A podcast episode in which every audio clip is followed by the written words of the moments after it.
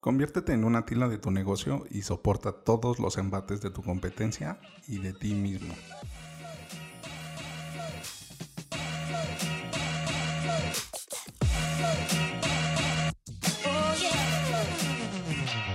Hola, ¿qué tal? Bienvenidos a Ventaja Podcast, el podcast en donde hablamos de principios, estrategias y tácticas para los negocios tradicionales, online y startups. Hoy vamos a hablar de compromiso y resiliencia. Si tienes alguna duda o comentario, entra a ventaja.com.mx diagonal contacto y házmelo llegar por medio del formulario. La resiliencia es el compromiso con la vida, es el ingrediente para tener éxito. No vale hacer prueba tras prueba sin el compromiso con algo en lo que nos apasione.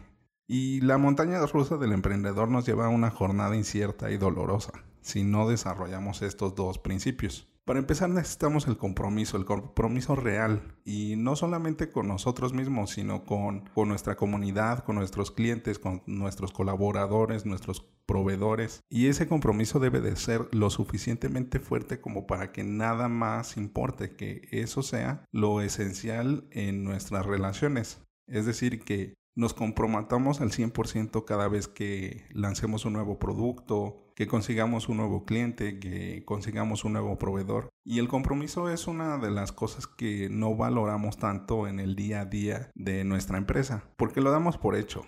Damos por hecho que se tiene que tener el compromiso por parte de nosotros y por parte de los demás. Y esto debe de ser desarrollado por una cultura organizacional. Y no hablo de poner una mesa de billar y unos juegos, unos videojuegos en la sala, o llevarte a tu equipo a, a, una fiesta los viernes o los jueves, o salir de excursión con ellos. Me refiero más que nada a que tengas un ideal, una historia central, un mantra, y no solamente un eslogan comercial, que ese mantra te determine qué es lo que se quiere lograr. Recuerda que estábamos hablando en algún episodio de la estrella polar. Es justo esa estrella la que nos va a guiar en cada uno de nuestros pasos. Y solo con este compromiso podemos crear esta resiliencia, que es como te comentaba antes, es el compromiso con la vida es el, levantarte, el, el, que a pesar de que las cosas vayan mal, tengas ese compromiso, que esa resiliencia, que ese motor te siga moviendo. Y sobre todo que sea resistente a los cambios, porque justo, por ejemplo, me,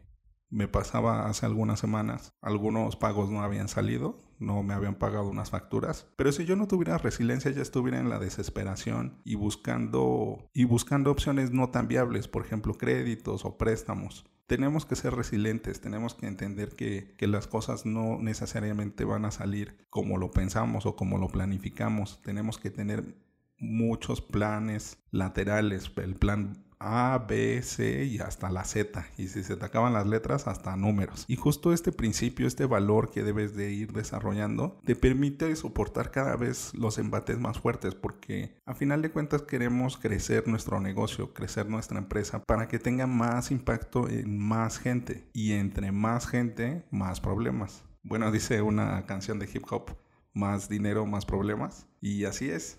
Y entre más gente, más productos, más servicios, más inventario, más clientes, más colaboradores, los problemas se hacen más grandes, no creas que se hacen menos. Aunque generemos nuestros procesos, nuestros procedimientos, de todos modos eso es lo que queremos, queremos problemas buenos, para que esta resiliencia se vuelva nuestro día a día y que el compromiso sea aún mayor. Así que la forma de ir nutriendo estos dos valores es no dudar. Aunque no tengas la, la certeza, aunque no tengas toda la información o que no hayas ejecutado algo así antes, comprométete haz el compromiso contigo mismo y si es necesario con un, con un secuaz, con un aliado que te esté ayudando, que te esté respaldando y, que te, y sobre todo que te escuche en cada una de tus decisiones o alguna cosa que tengas duda, también es válido. Es válido y que ese compromiso sea conjunto, pero siempre comprométete primero contigo mismo y así poco a poco conseguirás una mayor resiliencia.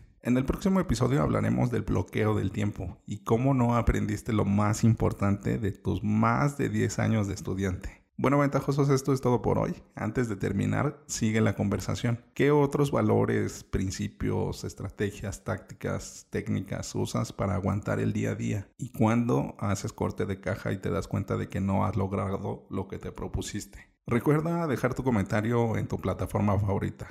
Las reviso todas.